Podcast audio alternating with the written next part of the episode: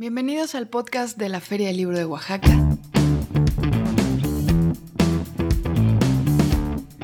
Bienvenidos a este episodio eh, del podcast de la Filo del 2019, donde tengo el gusto, el placer de platicar con Elvira Lisiaga, con Elvis. Hola Elvis. Hola.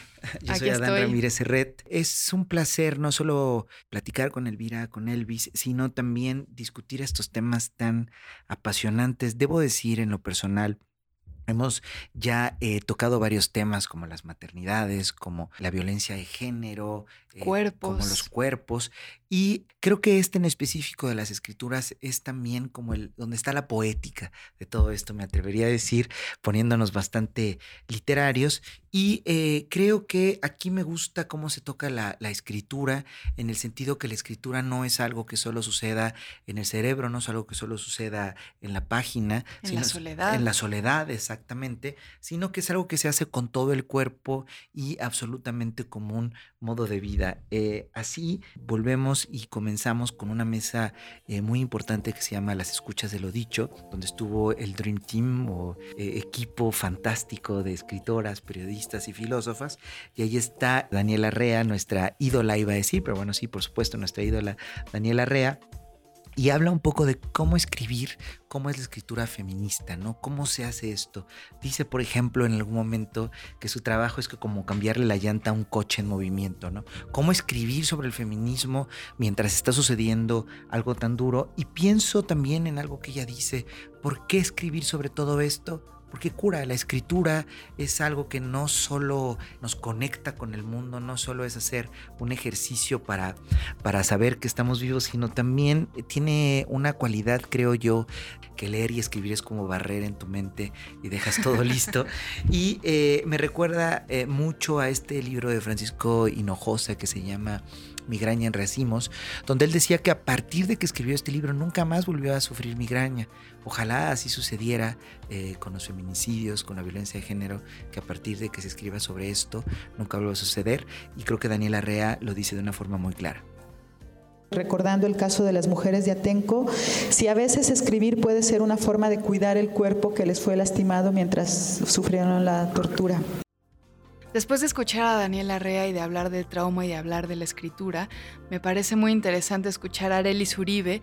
Yo tuve la suerte de compartir una mesa con ella en esta edición de La Filo, la edición número 39, que compete a todo este podcast.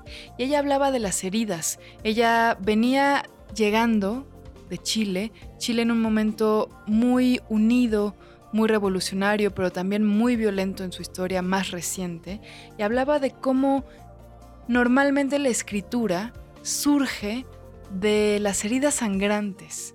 La herida habla y eso nos hace escribir. Las heridas, las fisuras son realmente el espacio de conexión. Eh, cuando realmente tienes intimidad con una persona es cuando te abres y te muestras y cuentas las cosas que te han dolido y, y compartes los dolores. Y ahí es cuando yo siento al menos que se generan amistades, se generan em, fraternidades, sororidades. Pienso en una frase de Patti Smith que me gusta mucho, que ella dice que el artista crea desde el lugar de sus heridas. Y creo que todo emana de ahí, es una paradoja bella y terrible, porque es como si a partir de algo que te dolió, eh, o que una herida se pueda convertir en un portal para crear un texto bello o para entablar una relación profunda o para conectar con tu madre y sentir una empatía absoluta y conocerla y descubrirla, perdonarla y perdonarte, para hacer militancia. Otra mesa sin duda fantástica fue Después del Futuro, donde está eh, Viviana Benchushan, quien... Eh, de quien también tenemos un club de fans. Exactamente, pienso que es como punk, eh, en el sentido de que confronta todo de una forma deliberada. Hay que reventar el mundo de repente para, para pensarlo. Y creo que justamente un tema muy importante es reinventar la vida, ¿no? Así se llama este ciclo.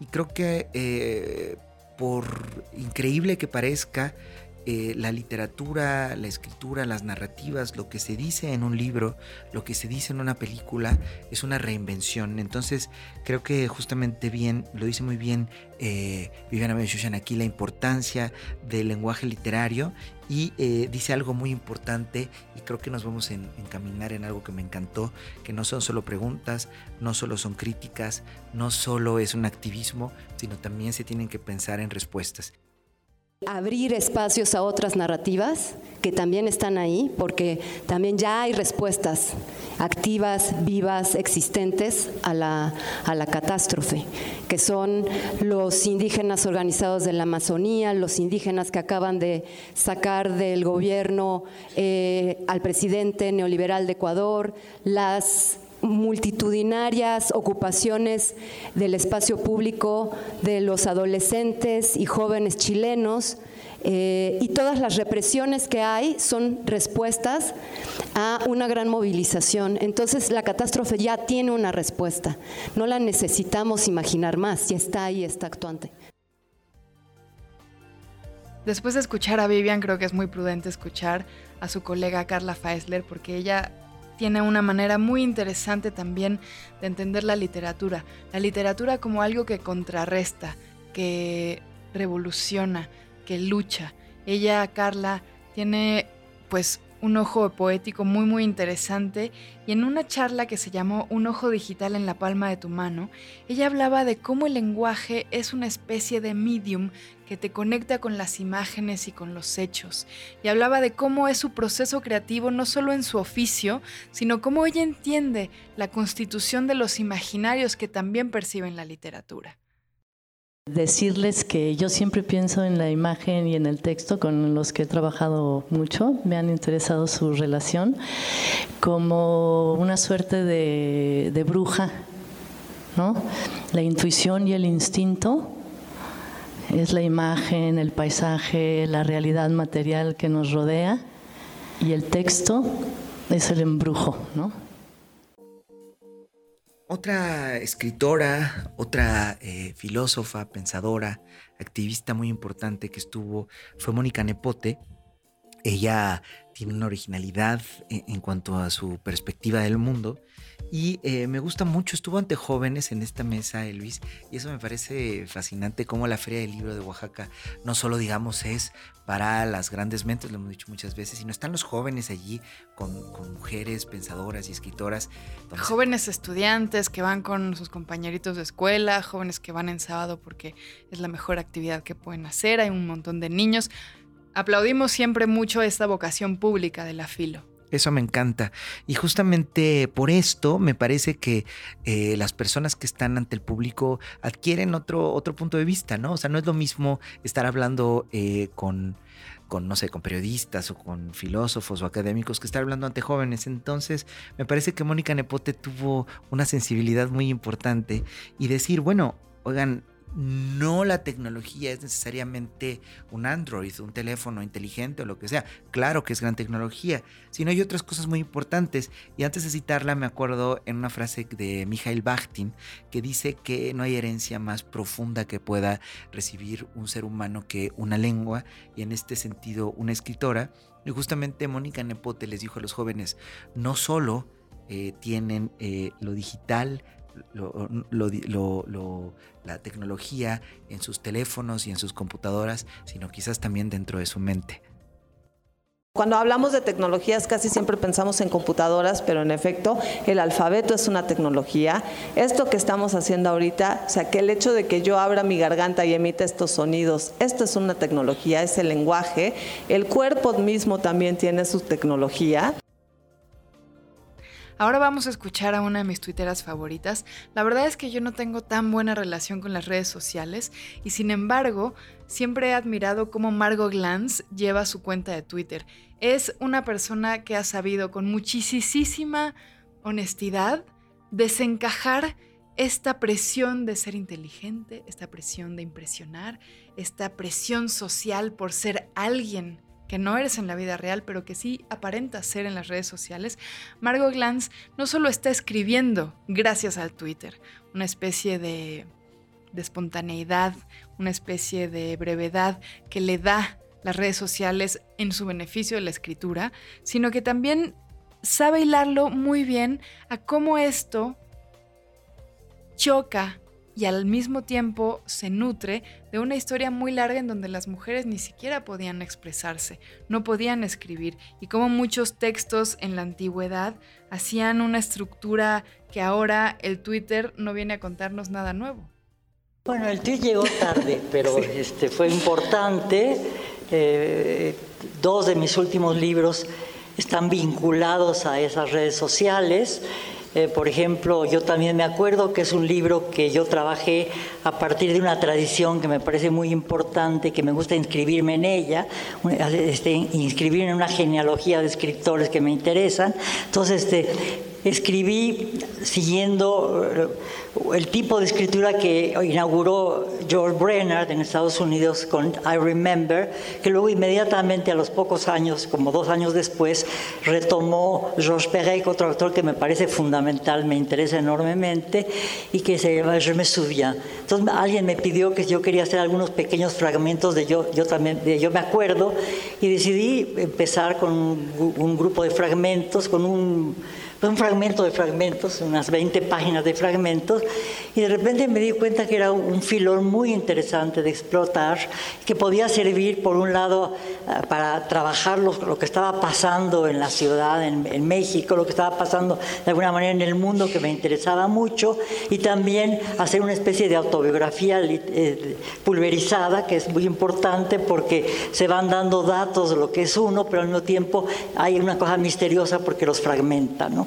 Y también pues era una especie de historia de la literatura, de mi propia literatura, de mi biografía literaria, es decir, cuáles eran los autores que más me gustan.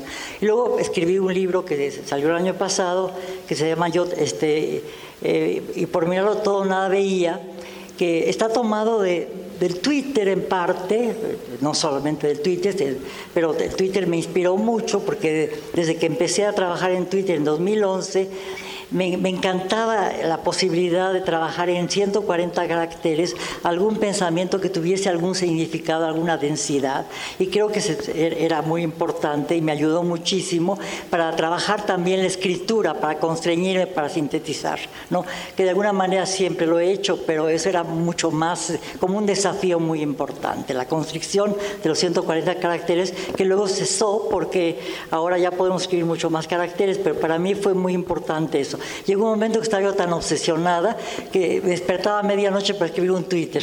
Entonces estaba yo todo el tiempo trabajando.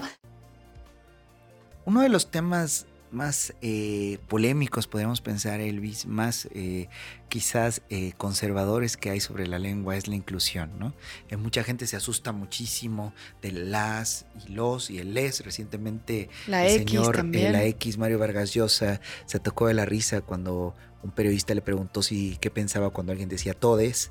Y me parece que aquí descubrimos que siempre ser conservador, siempre ser purista es algo un tanto ingenuo, inútil, e ignorante.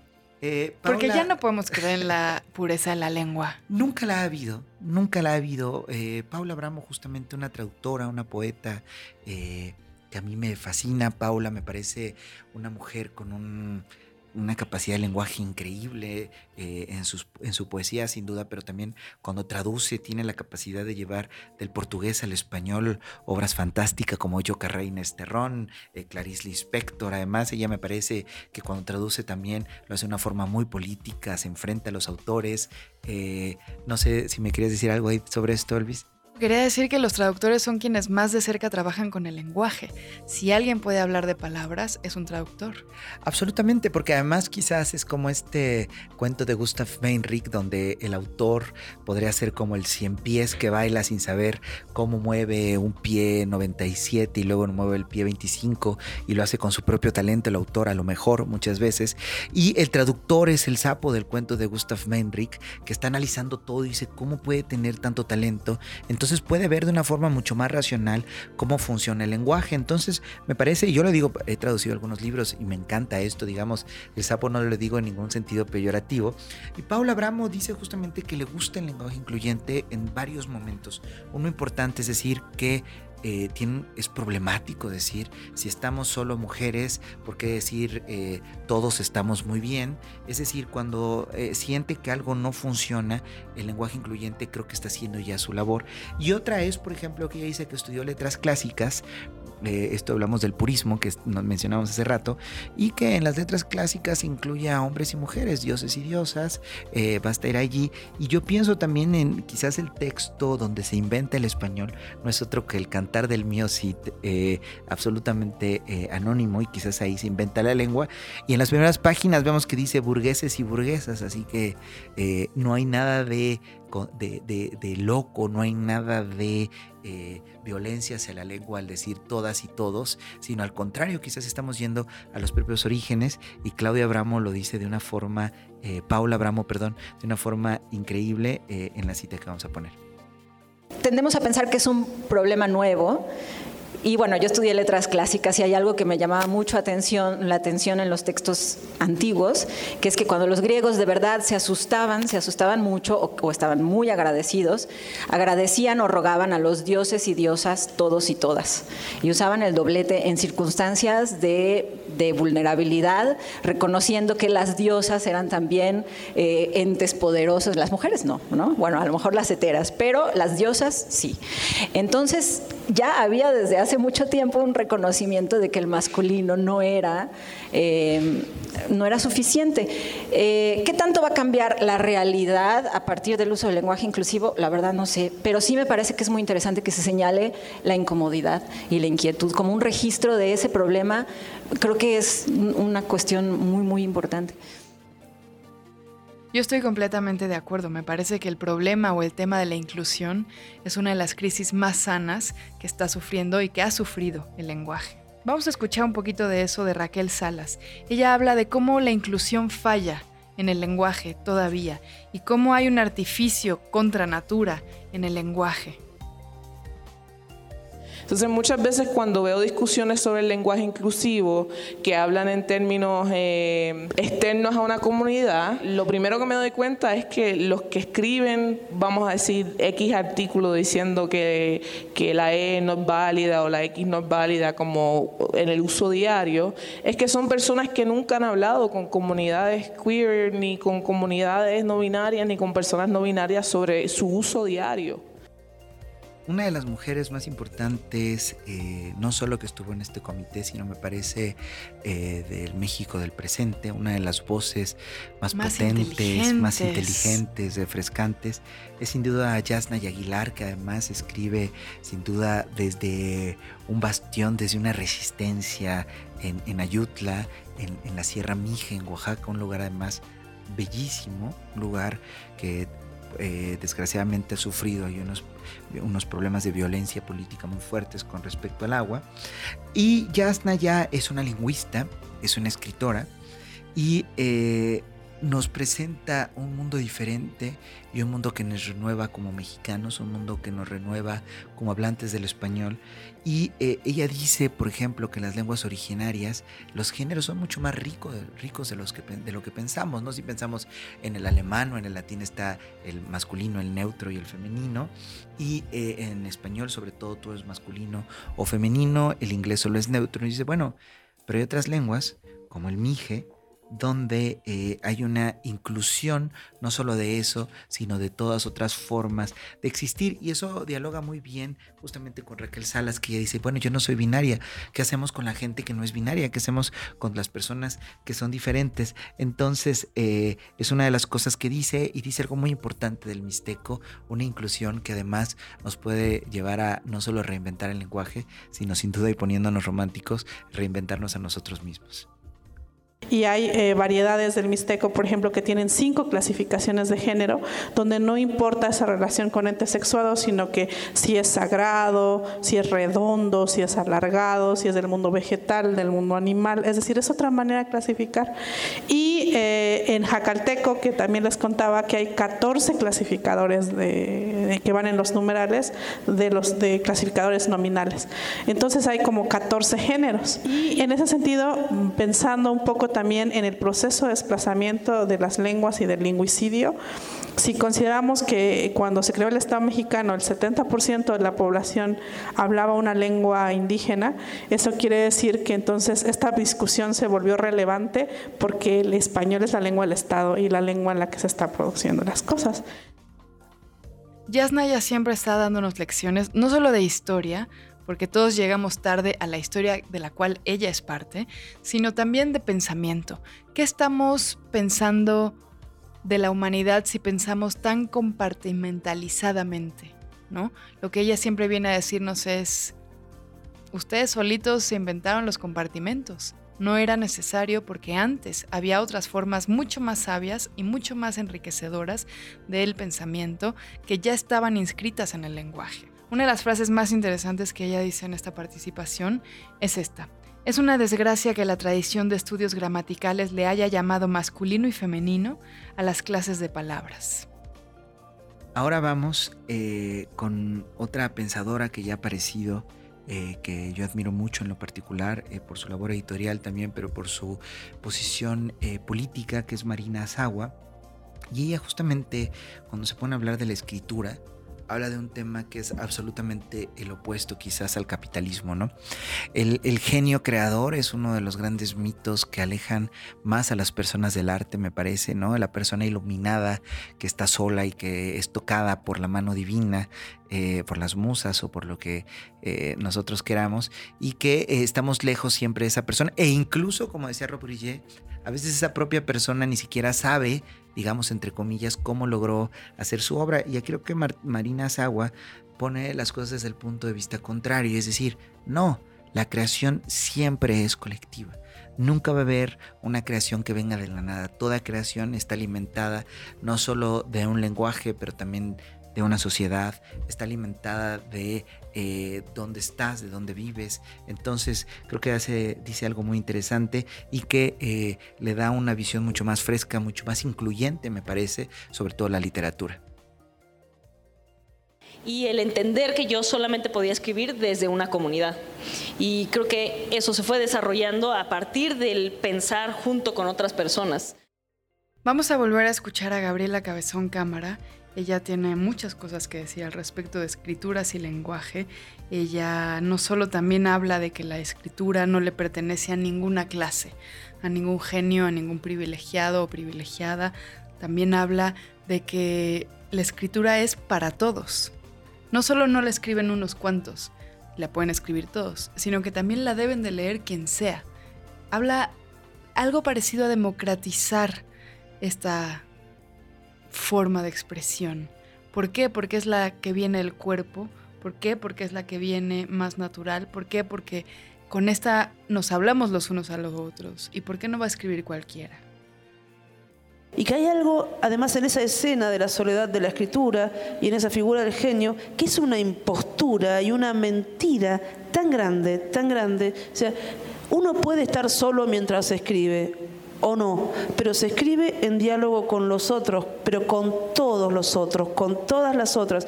Una escribe según qué discusiones está llevando a cabo, según qué batallas políticas está llevando a cabo, según qué lugar quiere ocupar en el mundo, según quiénes sean sus afectos, la música que escucha, lo que ve en la tele, lo que habla con sus amigas, con sus amigos, con sus parejas. Digamos, hay algo de esa, de esa escena que es completamente falaz.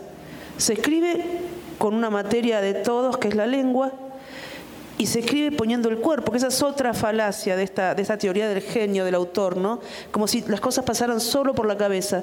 Cuando escribimos, y estarán de acuerdo todas y todos los que están acá que escriben, que me imagino que son, somos un montón, eh, cuando se escribe algo y eso que se está escribiendo está vivo, se siente vibrar en el cuerpo. Y cuando se lee algo que está vivo, se siente vibrar en el cuerpo. Insisto, se escribe además con las amigas, con los amigos, charlando, leyéndole al otro, tomando esto que pasa por el cuerpo, que es la voz, que vibra en el cuerpo y que vibra distinto cuando vos lees en voz alta sola que cuando lo lees a alguien, aunque ese alguien no te conteste nada, y cuando lo lees a alguien que te contesta, ¿no? Una escritora que dialoga con esto todo el tiempo es Viviana Benchushan. En el sentido justamente este que dice Gabriela Cabezón Cámara, porque no se puede escribir de una forma feminista volviéndolo a hacer exactamente como se hacía ante la forma anterior. Y yo creo que una, una forma de romper con esto, con la que insisten tanto Vivian como Gabriela eh, Cabezón Cámara, es en decir, no, obviamente cuando estamos diciendo que todo el mundo escriba, no quiere decir que todo el mundo debe escribir una novela, no todo el mundo debe escribir poesía, o no todo el mundo debe escribir ensayos, sino acercarse a la escritura como una forma de vivir, digamos, ¿no? Como se tiene que vivir escribiendo porque es como se vive igualmente hablando, ¿no? Y creo que en ese sentido eh, me parece que es una forma de transformar en la literatura en lo que debe de ser, que es algo que tiene, eh, no en lo que debe de ser, digamos, sino en este carácter eh, absolutamente tangible, absolutamente humano y que tiene que ver con el cuerpo, ¿no? No podemos pensar que está en algo etéreo, en algo metafísico, sino algo que practicamos todos los días los seres humanos y que eh, es un derecho casi casi, así lo dicen Vivian y Gabriela Cabezón Cámara. Creo que lo que estamos haciendo desde las escrituras feministas es escribirnos a nosotras mismas, por ejemplo, en primer lugar, sin delegar nuestra escritura, eh, sin, eh, sin em, ser una vez más representadas por los autores. Eh, y otra de las formas en que hemos estado rompiendo, me parece, es poniendo el cuerpo en las palabras que sería una diferencia mm, enorme frente a la figura del intelectual, ¿no? alguien que también dicta lo que debe hacer la tribu desde un balcón sin, sin poner el cuerpo en la calle. Y creo que nosotras ponemos el cuerpo en la calle, ponemos las palabras en la calle y ponemos eh, también el cuerpo en las palabras. Eso que acabamos de escuchar que dice Viviana Benchushan sobre cómo se escribe con el cuerpo y cómo en la escritura se pone el cuerpo y en el cuerpo se pone la escritura, lo retoma Gabriela Cabezón Cámara con una frase que me encanta. Dice, mientras más narrativas, más mundos habitables. Y eso también se aplica a lo que antes vimos en el episodio anterior sobre cuerpos. Mientras más narrativas, más cuerpos posibles. Mientras más cuerpos posibles, más narrativas habitables. Esto lo conecta de una forma eh, genial eh, Yolanda Segura y me recuerda sin duda a estos grandes filólogos, pensadores de la literatura como Roland Barthes, en el sentido de la escritura no solo como algo que sucede en la inteligencia, sino que habita el deseo. ¿no? Obviamente lo saca de eh, pensadores como Jacques Lacan y dice unas frases, Yolanda Segura, increíbles como no quiero que me toleren, quiero que me deseen. ¿no? En este sentido creo que está muy ligado a la escritura, al deseo de estar ahí adentro y de vivir eh, de alguna forma, como decía Flaubert, ya poniéndonos absolutamente literarios y citando al que hace poco hablábamos de una forma no muy eh, agradable, pero que es un gran escritor, que es Mario Vargas Llosa, sin duda, y que en su texto sobre Gustave Flaubert decía que escribir parafraseando a Flaubert, era la orgía perpetua. Me gusta esta forma de ver la escritura no solo como un acto del cuerpo, no solo como un acto del pensamiento, no solo como un ejercicio liberador, no solo como un ejercicio que, que cura, sino también como un ejercicio del deseo, un ejercicio del placer, y eso me parece absolutamente imprescindible y que quizás con esto obviamente todos vamos a tener ganas de acercarnos a la literatura. Me acordé de un un debate que hubo hace muy poco tiempo en Twitter que era sobre el de regalar o no regalar PDFs a raíz de que Fernanda Melchor tuiteó que si van a regalar sus libros en PDF, mejor regalaran las nalgas. Y una de las respuestas más increíbles fue la de Yolanda Segura, a quien tú acabas de citar. Ella dijo, se pueden regalar PDFs y se pueden regalar las nalgas. Incluso dijo Yolanda Segura, están ligados. Están, ligados, por allí, uno no excluye al otro. Exacto. Justamente. Y regalemos, creo que en este sentido, toda la escritura que se pueda, eh, más allá de esta polémica que, fue muy interesante y que creo que ahí vemos muy bien la, la, inteligencia, la sensibilidad y además algo imprescindible, creo yo, que es el sentido del humor de Yolanda Segura. Ahí está. Bueno, pues hemos llegado al final de este programa. Este fue el episodio sobre escrituras. En el siguiente vamos a hablar de revoluciones. Revoluciones es uno de los centros de gravedad más importantes de esta feria. Así que no se lo pierdan porque es donde más vamos a abarcar lo que se dijo sobre imaginar una realidad posible. Y ahora que estamos tan urgidos de otros imaginarios, tienen que escuchar ese episodio. Pues los invitamos a que eh, se queden en el siguiente episodio para que luego den clic en todas las eh, conversaciones porque son absolutamente fascinantes.